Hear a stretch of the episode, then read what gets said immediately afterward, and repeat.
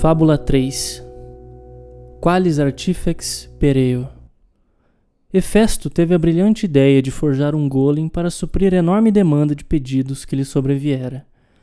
Por um tempo, a ideia mostrou-se brilhante. Requisitavam-lhe, inclusive, golems para outras funções, e Hefesto prontamente os produzia.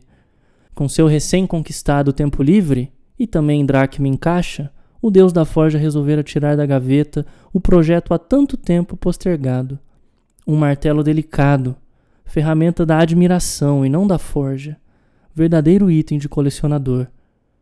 No Olimpo, desfilando orgulhoso com sua obra de arte, fomentara o desejo de seus confrades e confreiras. Não levou muito tempo para que lhe encomendassem espadas, martelos, lanças e armas sem fim. Todas decorativas, é claro até o seu próprio martelo for encorajado a passar adiante, afinal, com a situação atual do panteão, seria inconsequente para um artesão recusar o dracma.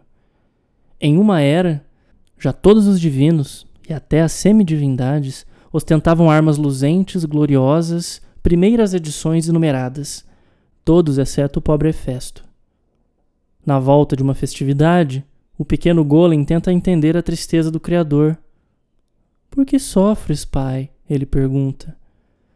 Não tenho armas a ostentar, meu filho, responde o artesão miserável.